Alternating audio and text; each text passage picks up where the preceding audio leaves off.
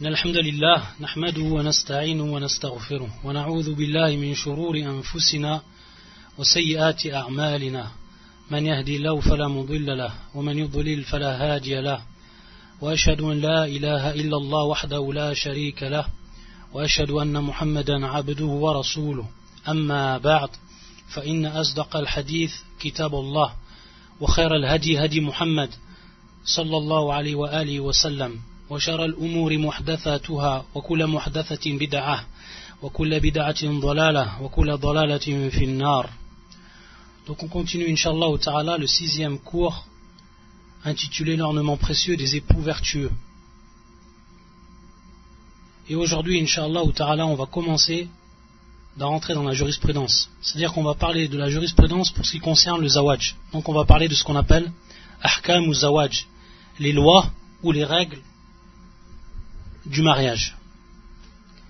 Et comme on l'a dit auparavant, et ça on y insiste, on insiste sur cela et c'est ce qu'on va faire apparaître, Inch'Allah, durant tous ces cours, même pour ce qui est de la jurisprudence, on va mettre en évidence et on va mettre au clair que le mariage en islam, il est basé sur la facilité et la simplicité.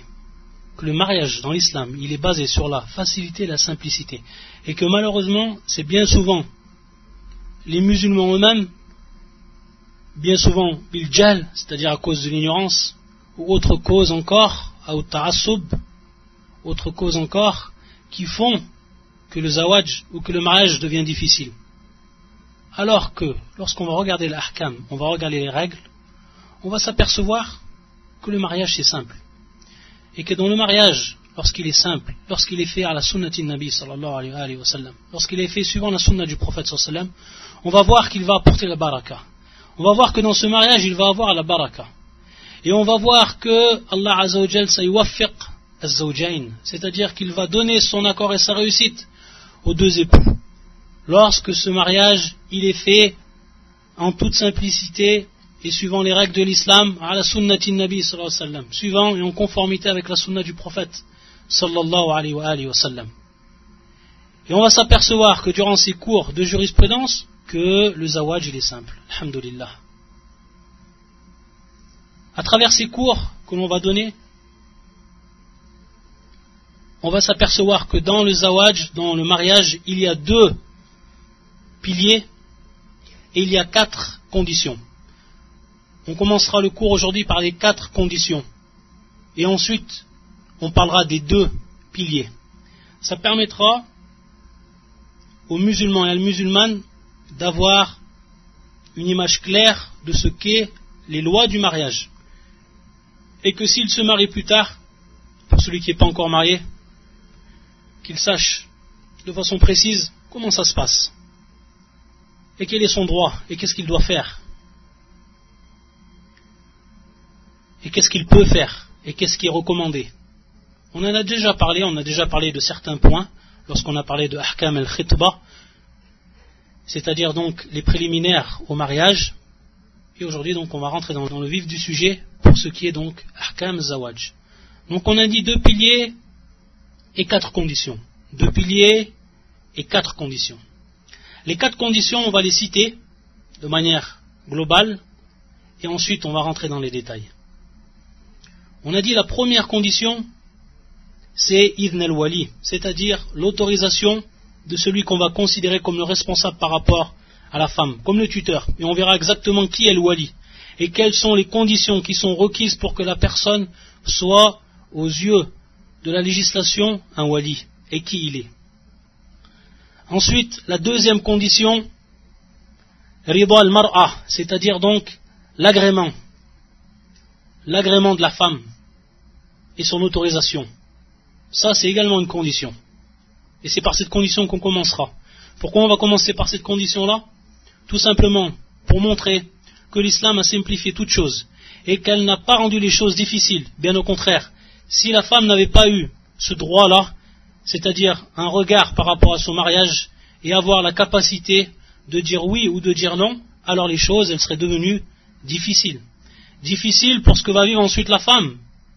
Alors c'est pour ça que l'islam, comme on va le voir, elle a donné à la femme de manière claire et nette cette autorisation. Comme on va le voir à travers les preuves. Ça, c'est la deuxième condition. La troisième condition, ça va être el-mahr, ce qu'on appelle donc la dot. Ça, ça rentre également dans les conditions. Ensuite, la quatrième condition, ça va être al-ishhad, al-ishhadu ou al-i'lan.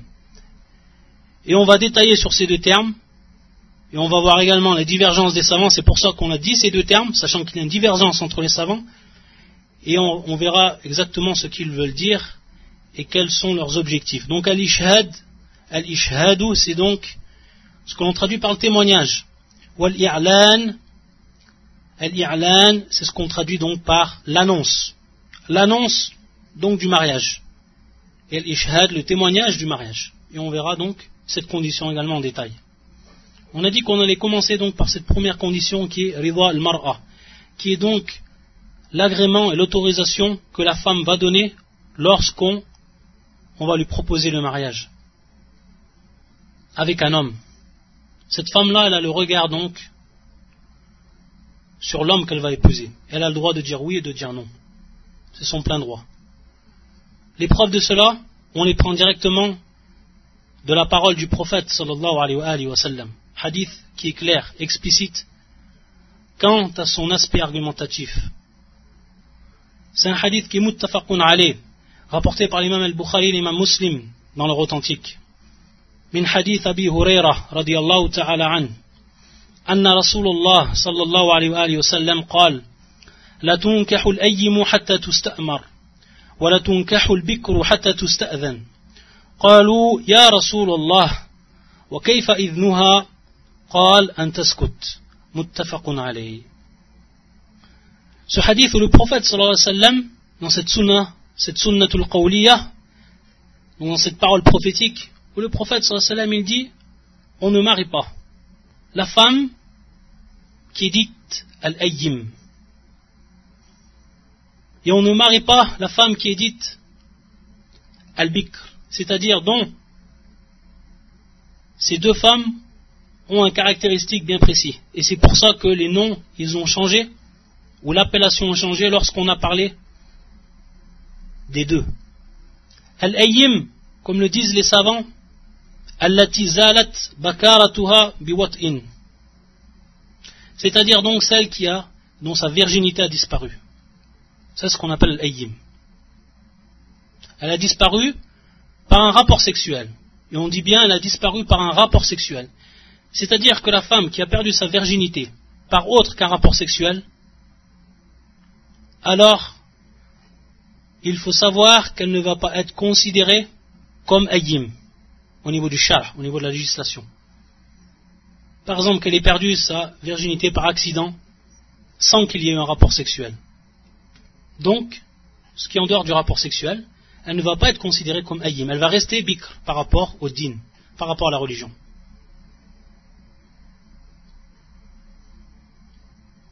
Ça, c'est pour l'ayim. Et pour ce qui est d'al-bikr, bien entendu, c'est ce qui va venir à l'opposé. C'est celle donc qui est vierge. Et on a dit qui est vierge, qui donc, qui donc n'a jamais eu de rapport sexuel. Ensuite, les savants, ils ont divergé. Pour ce qui était donc de la femme qui va avoir un rapport dans ce qui est du haram. Bien entendu, le rapport, il peut être, il y a deux cas par rapport au rapport sexuel. Soit il va être fait dans le halal, dans ce qui est licite, c'est-à-dire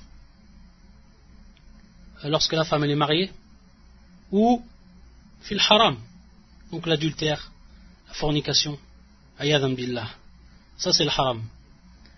Donc est-ce que la femme maintenant, celle qui va être considérée comme ayim, celle qui va être considérée donc comme n'étant plus vierge, est-ce qu'aux yeux de la législation, c'est celle qui a fait uniquement le mariage ou celle qui a uniquement eu un rapport dans le halal ou également elle rentre cela dans le haram. Deux avis des savants, l'imam Shafi'i et l'imam Ahmed, ils disent en fait que cette femme-là, va être considérée comme ayyim, celle qui a fait, par exemple, qui a eu un rapport, mais elle l'a fait dans le haram. Elle va être considérée comme ayyim, c'est-à-dire donc une, femme qui bien sûr n'est plus vierge, ça c'est clair, mais au niveau de, du char, elle va être considérée comme telle, ayyim. Et d'autres savants, comme Abu Hanifa et l'imam Malik, rahmatullah alayhima, rahmatullah al ils vont eux dire qu'elle va être considérée comme bikr. C'est-à-dire que par rapport aux lois, on va la ramener sous celle qu'on appelle al-bikr, même si en réalité elle n'est pas vierge. Deux avis donc des savants pour, pour ce qui est de cette question-là. Donc certains savants font une différence entre ce qui est dans le halal et dans ce qui est dans le haram, et d'autres ne font pas de différence. Ici, le prophète yaqul, sallallahu alayhi wa sallam, la tunkahul ayyimu hatta tusta'mar. Hatta tusta'mar, c'est-à-dire, yutlab minha al-amr. C'est-à-dire qu'on va donc lui demander son autorisation. On va lui demander son autorisation à cette femme-là. Bien sûr, ici c'est le wali. C'est celui qui est responsable celui qu'on appelle wali, qui va donc demander à cette femme-là son accord. Donc on ne la marie pas jusqu'à qu'on lui demande son accord. S'il a son accord, le mariage sera ainsi, c'est-à-dire qu'il sera considéré comme valable, avec les autres conditions bien entendu. Et si elle ne donne pas son accord, alors le mariage n'est aucunement valable aux yeux du din. Donc la femme, elle a le droit par rapport à cela de manière claire d'après ce hadith du prophète sallallahu alayhi wa. Et pour ce qui est de la al-bikr, celle qui est vierge, c'est-à-dire jusqu'à qu'on lui demande son autorisation, elle aussi. Mais bien entendu, s'il va y avoir une différence lorsqu'on dit tusta'adhan, lorsqu'on dit l'idn, ou lorsqu'on a parlé de l'amr, il va y avoir ici une différence par rapport à ces deux cas. Et c'est celle qui va être ensuite qui va être mise en évidence, cette différence dans le hadith. Lorsque les compagnons ils ont dit au prophète sallam, Qalu, Ya Rasulallah, wa kayfa idnuha? Ici, bien entendu,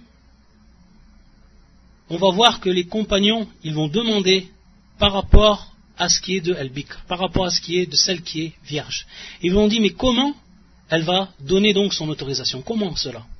Et nous, on pourrait peut-être s'étonner de cela, dans l'époque actuelle où on vit dans les sociétés où on vit. On pourrait s'étonner donc de cette question-là. Mais il faut savoir qu'à cette époque, à l'époque du prophète, la femme qui était vierge, celle qui avait eu une éducation pure, loin de l'irtilat, c'est-à-dire loin du mélange avec les hommes, qui ne parlait pas à l'homme qui était étranger, qui n'avait aucun contact avec lui. Il faut savoir que cette femme-là, elle est restée bien entendu suivant sa fitra, c'est-à-dire suivant sa nature saine, suivant sa nature prédisposée. C'est-à-dire qu'elle a ce que la femme, toute femme a en elle-même. C'est-à-dire, comme on dit en c'est-à-dire qu'elle a honte, qu'elle a la pudeur, qu'elle a la chasteté, qu'elle a la pudeur, qu'elle a la honte. Et ça, on peut le voir, que c'est une fitra, c'est-à-dire on peut le voir même sur les, les jeunes filles. Une petite fille, une jeune fille, on va voir qu'elle c'est-à-dire qu'elle a la honte. Pourquoi? Parce qu'elle a été créée comme cela. Et si cette pudeur, cette honte, elle est conservée en donnant à la fille une éducation islamique propre, alors elle va rester comme telle. Et c'est ce qui était du temps du prophète sallallahu alayhi wa sallam. C'est pour ça qu'ils ont demandé les compagnons au prophète sallam cette question. Parce que tellement elle a la pudeur et tellement elle a la honte, elle ne pourra même pas prononcer la parole. C'est-à-dire oui, je me marie avec lui. C'est pour ça qu'ils lui ont demandé, ils ont demandé les compagnons. Ils ont demandé un tafsir par rapport à cela. Comment ça va être? Et le prophète sallam de leur dire Qal antaskut. C'est-à-dire elle, elle se tait. C'est-à-dire que son soukout, c'est-à-dire donc son absence de réponse et son silence, ça va être considéré comme son acceptation. Regardez donc ici encore la simplicité. C'est-à-dire que par rapport à la loi, à ce genre de femme on ne lui a pas demandé à takallou, c'est-à-dire ce qui est au-dessus d'elle, ce qui va être dur pour elle, c'est-à-dire de prononcer cette parole. Mais, tout simplement, on va se suffire de son silence. Regardez encore la facilité. Contrairement à celle qui est al celle qui déjà, bien entendu, a été mariée, a eu donc des rapports et qui connaît donc l'homme. À elle, il faudra qu'elle dise de manière claire et précise et qu'elle réponde de manière claire et précise par le, positif ou par le négatif, par oui ou par non. Et ici une petite parenthèse que l'on fait. Et c'est également une nasiha, c'est-à-dire un conseil que l'on donne aux frères lorsqu'ils vont se marier, c'est de voir également l'attitude de la sœur par rapport à ce sujet qu'on a parlé, c'est-à-dire la honte, la pudeur, de voir cela.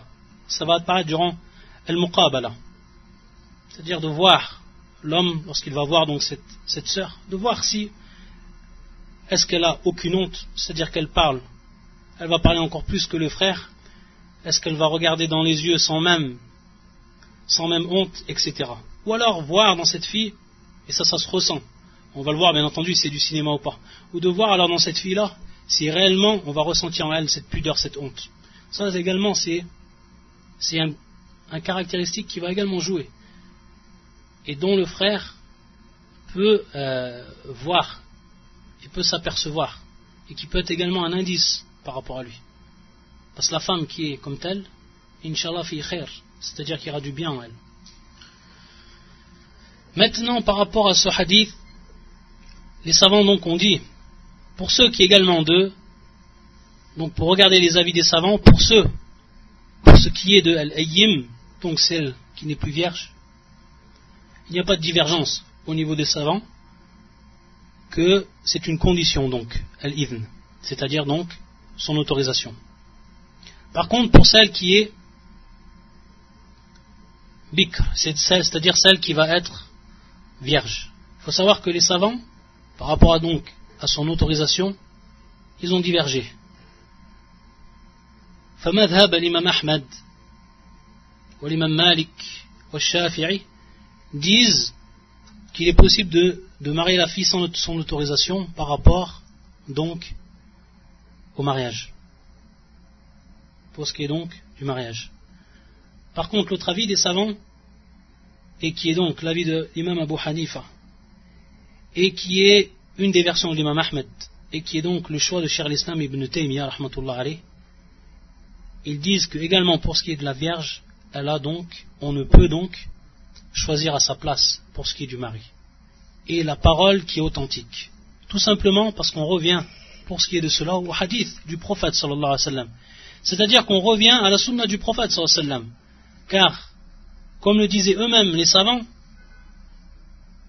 al-hadith wa madhabi, c'est-à-dire une sah al-hadith wa madhabi, c'est-à-dire que si le, hadith est authentique, alors automatiquement, c'est mon madhab. Et lorsqu'on regarde par rapport donc un des hadiths du prophète sallam qui est authentique. Hadith rapporté par l'imam Ahmed et l'imam Abu Daoud ou Ibn Majah كذلك et qui est un hadith authentifié par Sheikh Al-Albani rahmatullah alayh. Hadith Ibn Abbas radiyallahu ta'ala anhuma أن جارية une fille c'est-à-dire al-jariya بمعنى al-jariya هناك al-bint al-shabba c'est-à-dire donc la jeune fille أن جارية بكرة أتت النبي صلى الله عليه وسلم Elle est venue voir le prophète sallallahu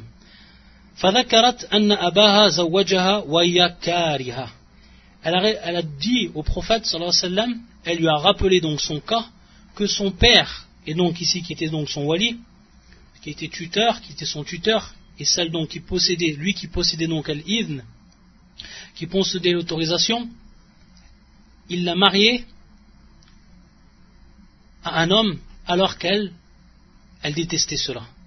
Elle détestait donc ce mariage, et donc bien entendu qu'elle ne voulait pas ce mariage. Qu'est-ce qu'il a fait le prophète sallam? Dans le hadith, Rasulullah sallam. Le prophète sallam il lui a donné donc le choix.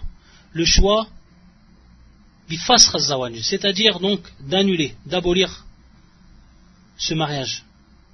Donc ici, c'est une preuve claire pour ce qui est de ce hadith authentique que le prophète sallam a donc laissé le choix cette fille, après que le mariage a eu lieu. Lui a laissé le choix qu'elle donc continue d'être son mari à cet homme-là, ou alors qu'elle arrête. Donc c'est, et ça c'est après le mariage. Donc ça c'est une preuve qui est claire et nette pour ce qui est donc de Al-Bikr, celle qui est donc vierge, car elle est bienvenue dans le hadith, Anna Bikran, c'est-à-dire une femme qui était considérée comme Bikr vierge. Donc voilà pour ce qui est de d'Irtilaf al-Ulama. On rappelle également à titre de remarque que parmi ce qui est étrange et ce qui ressort d'étrange par rapport à ce qu'on appelle madhab al-Zahiri, madhab al-zahiri. Ça, c'est un madhab qu'on entend souvent. Par exemple, on entend madhab al-madhabu a'immat al-arba'a. C'est-à-dire le madhab des quatre imams. Et bien sûr, on dit l'imam Malik, l'imam Abu Hanifa, l'imam Shafi'i, euh, l'imam Malik. Et on dit également madhab al-zahiri, ou al-zahiriya. Al-zahiri, c'est ceux tout simplement qui prennent les nusus, qui prennent donc ces textes, soit du Coran ou de la Sunna, suivant leur apparence uniquement. C'est-à-dire qu'ils s'en tiennent uniquement à l'apparence du hadith.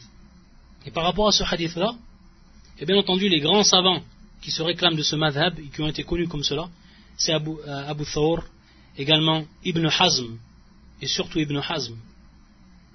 Ibn Hazm, rahmatullah alayhim, jami'an, qui disait par rapport à ce hadith que si la al-bikr, c'est-à-dire que si la fille, la fille qui est vierge parle, alors le mariage ne sera jamais considéré valide.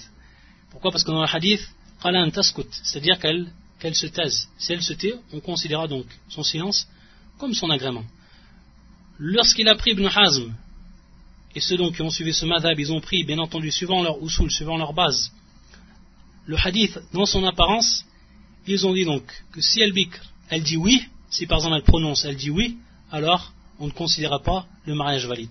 Donc ça, c'est des choses qui sont, c'est les, choses que l'on que l'on rappelle et qui sont étranges par rapport au madhab. Également, ce que l'on rappelle par rapport à cela, à titre de faïda, c'est également la parole de Cher l'Islam, qui nous dit que on ne peut également obliger l'enfant à se marier. C'est-à-dire que les parents, pour ce qui est de l'enfant, c'est-à-dire pour ce qui est de cours, pour ce qui est donc de l'enfant mâle, de l'enfant mâle, on ne peut, du garçon donc, on ne peut l'obliger à se marier. Et il n'a pas à suivre ses parents dans cela. Il n'a pas à suivre ses parents dans cela. Cher l'Islam Ibn Taymiyyah, il dit, c'est comme si on l'avait obligé, comme si, par exemple, dans le cas, on l'obligeait à manger ce qu'il ne veut pas manger. C'est de même. On ne peut donc obliger l'enfant ou le garçon à se marier avec une femme dont lui il ne veut pas.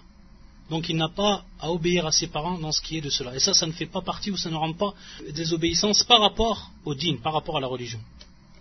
Ensuite, maintenant, pour ce qui est de la deuxième condition qu'on a citée.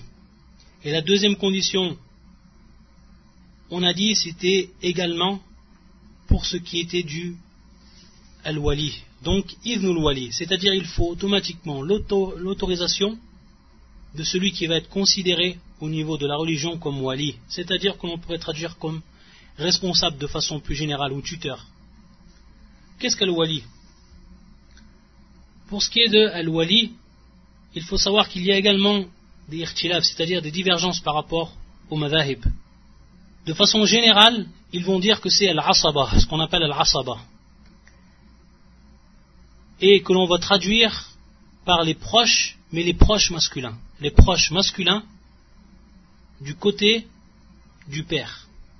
Les proches masculins du côté du père. Tous ceux qui rentrent dans cette acceptation, c'est-à-dire les proches masculins qui sont du côté du père, alors c'est ceux qui, seront considérés comme aoulia, qui seront donc considérés comme, comme responsables et tuteurs. Bien entendu, ensuite, il y a question de taqdim, c'est-à-dire qu'on va mettre en priorité certaines personnes sur d'autres personnes. Et sans rentrer dans tous les, détails de cette question-là, il faut savoir que, pour ce qui est de beaucoup de savants, celui qui rentre en premier dans cette question-là, c'est l'ab, c'est-à-dire le wali, le premier, c'est l'ab, donc le père. Et quelle est la hikmah fidalik, c'est-à-dire la sagesse par rapport à cela? Le père, c'est celui certainement qui a le plus de, plus de tendresse et plus de clémence par rapport à sa fille et c'est lui qui va avoir le plus de, de hirs, c'est-à-dire qui, va chercher le plus al-maslaha, c'est-à-dire l'intérêt pour sa fille, et qui va l'éloigner du plus de ce qui pourrait être un préjudice pour elle. Donc le premier parmi ceux-là, c'est l'ab. Ensuite il vient le grand-père. Ensuite il vient le grand-père. Et ensuite il vient les frères. Donc les frères de qui? De celle qui va se marier. Donc si le père n'est pas présent, si le grand-père n'est pas présent, qu'il est mort, etc., alors c'est les frères. Ensuite, les frères, il y a les enfants. Les enfants, donc, de la femme. En'am. Si la femme si la femme elle a eu des enfants, alors ces enfants-là, ils seront donc wali. Et bien sûr, on verra, on va revenir également sur shurut al-wali, c'est-à-dire les conditions du wali. Et lorsqu'on dit les enfants, bien sûr, al-balir, celui donc qui est, qui pubère, c'est-à-dire qui a atteint l'âge de la puberté. Taïb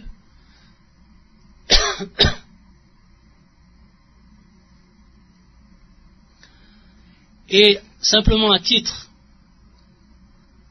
de remarque que l'on fait, il faut savoir qu'ici en Arabie Saoudite, et cela est arrivé, même dans la ville de Tabouk, il est arrivé qu'un enfant, il ait marié son père et sa mère. Comment cela? Enam.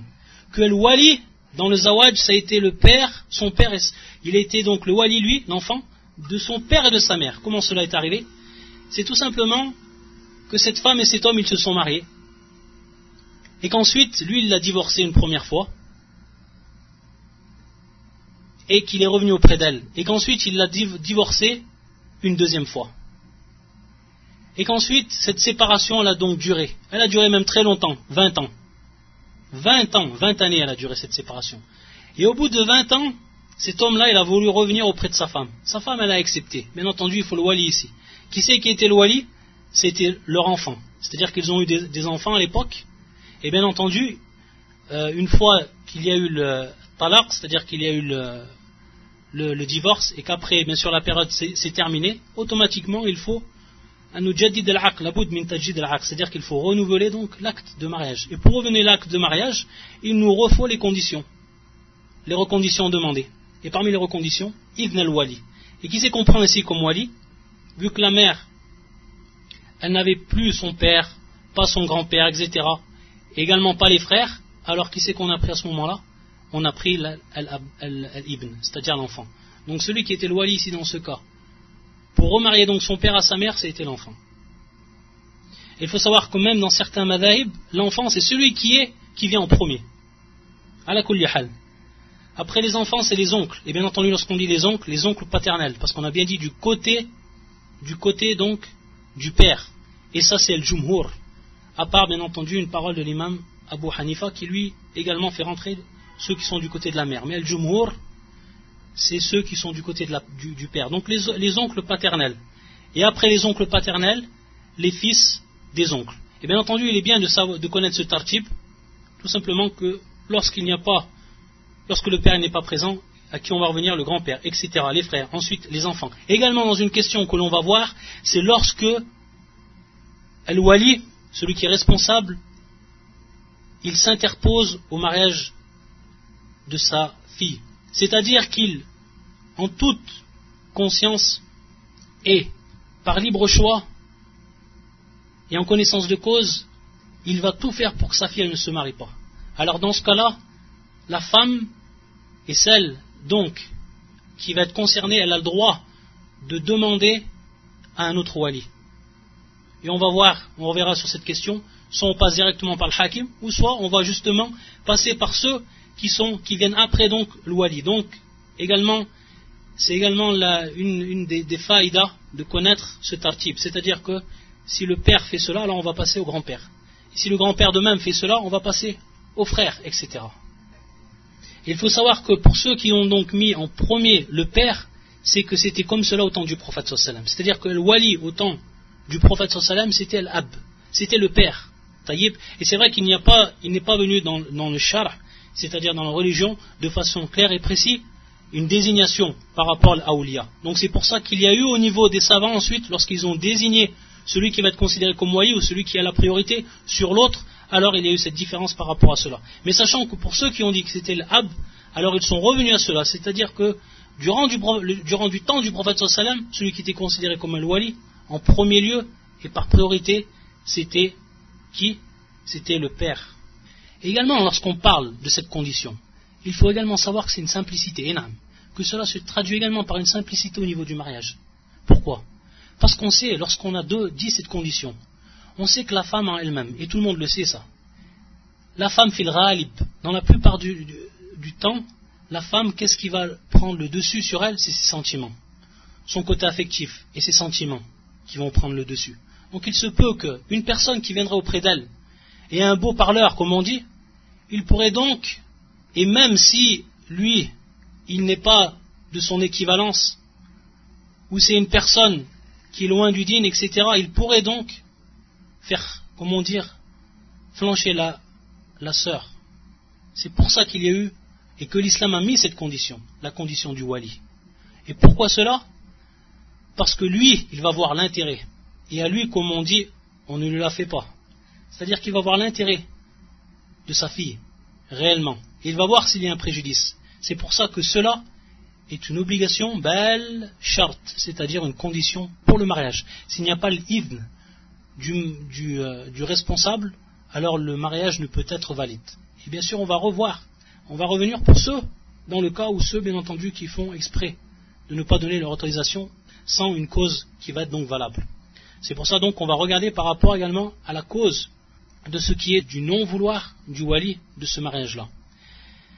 Un irtilaf par rapport à cette question-là, c'est que certains savants, et c'est ce qui est connu du madhab de l'imam Abu Hanifa, rahmatullah c'est qu'ils ne prennent pas en considération cette condition. Ils ne disent pas, ou ils disent plutôt que l'accord du wali, ce n'est pas une condition en religion.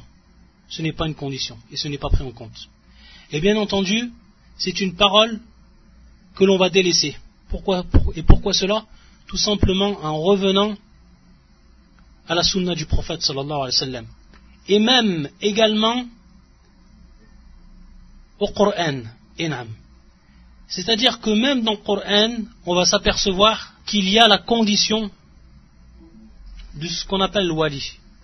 Lorsqu'on prend ce verset du Coran, qui fait surat al-Baqarah, et quand vous divorcez d'avec vos épouses, et que leur délai expire, فلا تعضلوهن أن ينكحن أزواجهن إذا تراضوا بينهم إذا تراضوا بينهم بالمعروف alors ne les empêchez pas de renoncer de se remettre avec leur époux s'ils agréent l'un à l'autre dans ce qui est bien entendu el-ma'rouf. pour comprendre ce verset-là, il faut savoir sur qui il est descendu ce verset. Il est descendu sur un des sahabis qui s'appelle Maqil ibn Yassar.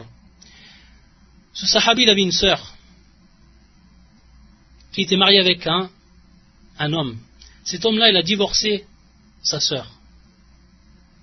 Et après, bien entendu, que la période s'est terminée, et après un temps, il a voulu revenir à cette femme-là. Et Marqil, il n'a pas voulu en fait, à ce moment-là, il était lui le wali, il était considéré donc comme le wali, donc c'était le frère de, sa sœur. Il n'a pas voulu que sa sœur se remarie avec lui. Tout simplement parce qu'il lui a dit, akramnak, c'est-à-dire qu'on t'a fait un ikram, on t'a donné, et on t'a permis de te marier, etc. Et toi ensuite tu l'as divorcé. À la Une chose qu'il avait en lui, il n'a pas voulu donner l'autorisation que sa sœur se remarie. Donc il était dans ce cas-là wali. Et bien entendu, ensuite, ce verset, il est descendu. Il est descendu sur lui. Et lorsqu'il est descendu, ça, bien sûr, ce hadith et cette cause de descente, elle se trouve auprès de l'imam al-Bukhari dans son authentique. Et lorsque, bien sûr, ce verset est descendu, alors il est venu voir le prophète sallam, et bien entendu, il s'est passé qu'il a ensuite laissé donc sa sœur se marier, sachant qu'elle, elle voulait bien sûr revenir à cet homme-là. Donc, qu'est-ce qu'on va comprendre de ce verset? C'est important.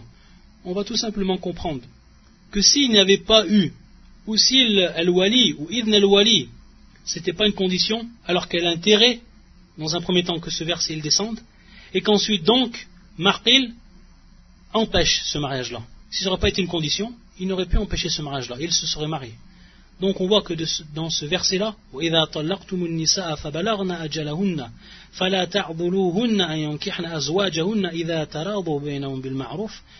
va s'apercevoir que de ce verset-là, on va en tirer cette condition, qui est l'autorisation du responsable, le wali. Et lorsqu'on revient à la sunna du prophète sallallahu alayhi wa sallam, alors il faut savoir qu'il y a un hadith qui est plus que clair. Plus que clair dans cela. C'est celui donc qui va trancher dans ce tirtilaf qu'il y a, bien sûr, entre al-a'imma. Donc d'un côté, le jumhur, que ce soit l'imam Malik, que ce soit l'imam Ahmed, que ce soit l'imam Al-Shafi'i tous ont rapporté cette condition. On dit il faut automatiquement, et c'est une condition que le wali donne, donne son, euh, son autorisation. C'est un hadith qui est rapporté par Abi Moussa, عن أبيه رضي الله عنهما قال قال رسول الله صلى الله عليه وسلم لا نكاح إلا بولي لا نكاح إلا بولي C'est-à-dire donc que le prophète sallam dans ce hadith qui est rapporté par l'imam Ahmed et qui est rapporté par Ashab sunan que ce soit Tirmidhi ou Ibn Majah ou An-Nasa'i ou Abu Daoud, il faut savoir que le prophète sallam a dit, a dit dans ce hadith, il n'y a pas de mariage. La nikaha. La nikaha. C'est-à-dire pas de mariage. Et ici, bien entendu, pas de validité du mariage. La nikaha illa biwali. Sauf avec le wali. C'est-à-dire donc avec le responsable. Et donc, bien entendu, sous-entendu, l'autorisation du responsable. Ça, c'est un hadith qui est authentique, authentifié par beaucoup de savants, et parmi eux, Imam al-Albani. Et il est même venu, et on va voir que cela également est intéressant de le savoir, il est même venu dans une autre riwaya, dans une autre version de ce hadith, et qui est également authentifié par Charles Albani. Ziyada, c'est-à-dire un supplément par rapport à cette parole du prophète sallam est authentifié, La nikaha illa biwali wa adl. C'est-à-dire qu'il n'a pas, il n'y a pas de mariage sauf avec un wali et deux témoins qui sont donc deux témoins qui sont considérés comme adl, c'est-à-dire deux témoins qui sont considérés comme, justes et droits par rapport bien entendu au dîn.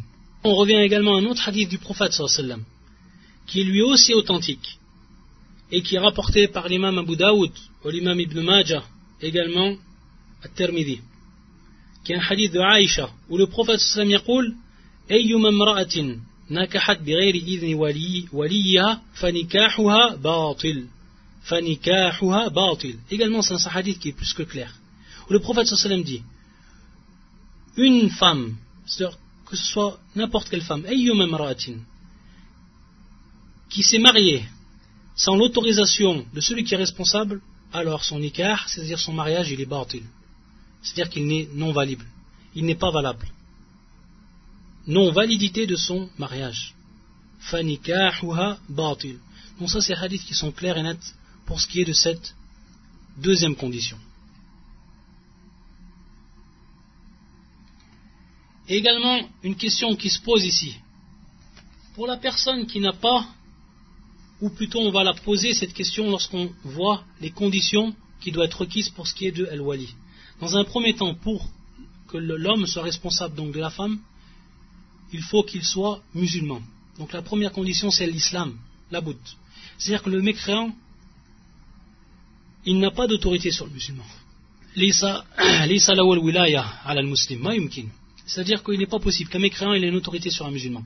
Donc, ça c'est dans le cas, c'est un cas qui revient beaucoup, pour la femme qui se convertit par exemple à l'islam et dont son père n'est pas encore musulman, alors il ne pourra jamais être considéré comme wali. Par contre, si elle, a un frère qui s'est converti à l'islam, alors celui qui va être ici le wali, ça va être son frère, etc. S'il n'y a personne par rapport à sa famille, comment elle fait? Alors ça va être tout simplement al-hakim ou al-qadi, c'est-à-dire celui qui est considéré comme juge. Celui qui est considéré comme juge. Et ça, on va revenir à un hadith du prophète sallam également, qui, était authentifié par Shir al-Albani, et qui en réalité le hadith précédent qu'on a cité. C'est-à-dire que le hadith continue et ensuite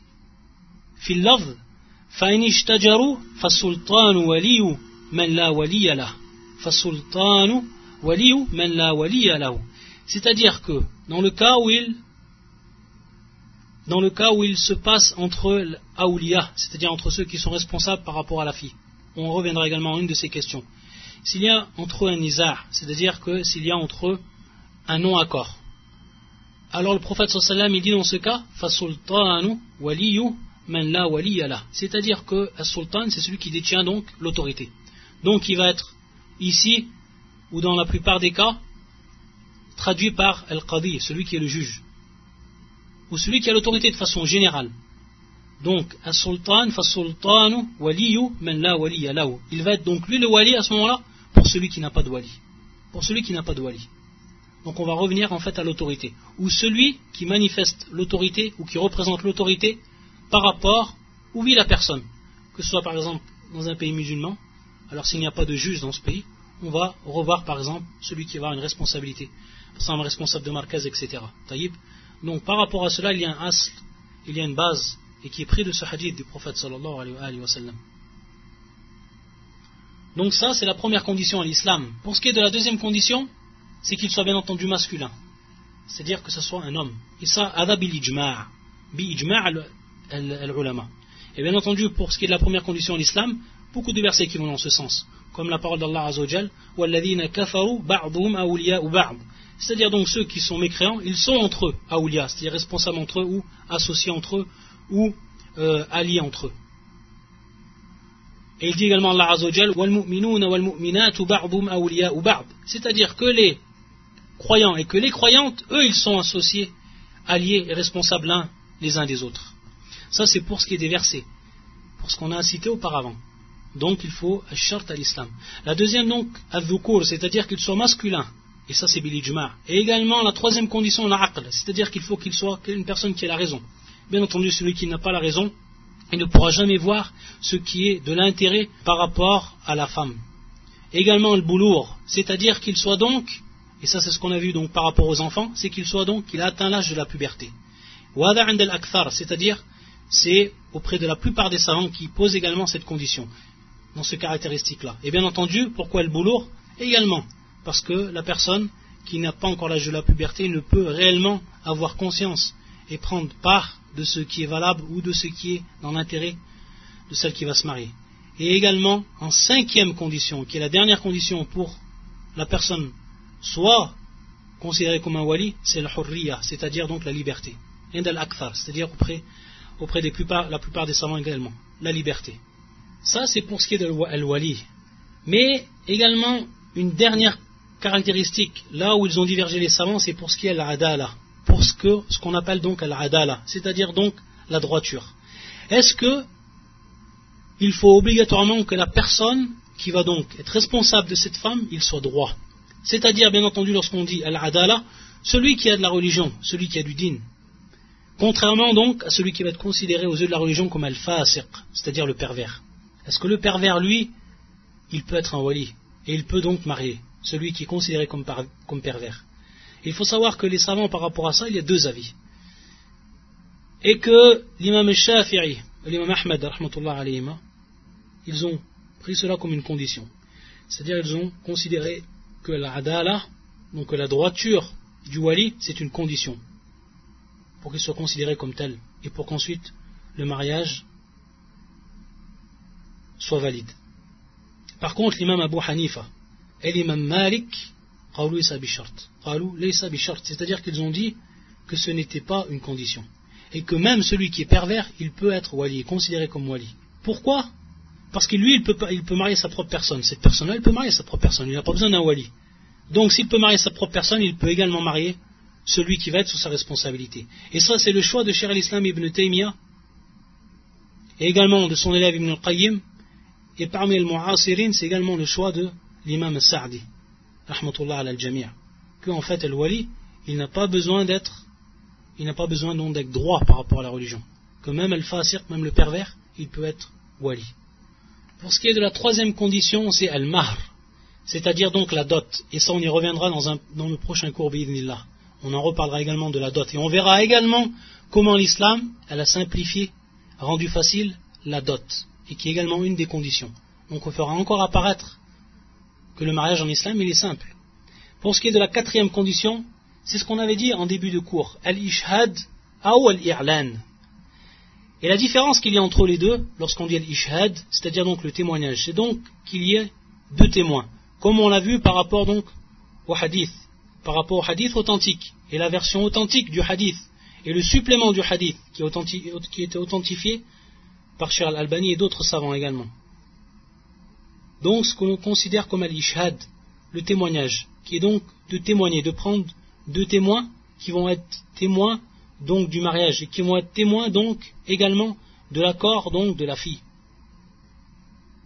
Wal et ce qu'on appelle l'irlan donc c'est l'annonce, c'est l'annonce. Et donc l'annonce, c'est un, aspect beaucoup plus, plus général en fait que al-ishhad, c'est un aspect plus général, c'est-à-dire donc faire l'annonce du mariage annoncer et mettre euh, ou rendre public le mariage de ces personnes-là. Et on va voir donc, on voit bien ici qu'il y a une différence entre le fait de témoigner et entre al-i'lan. Et on reviendra également pour ce qui est de al-i'lan.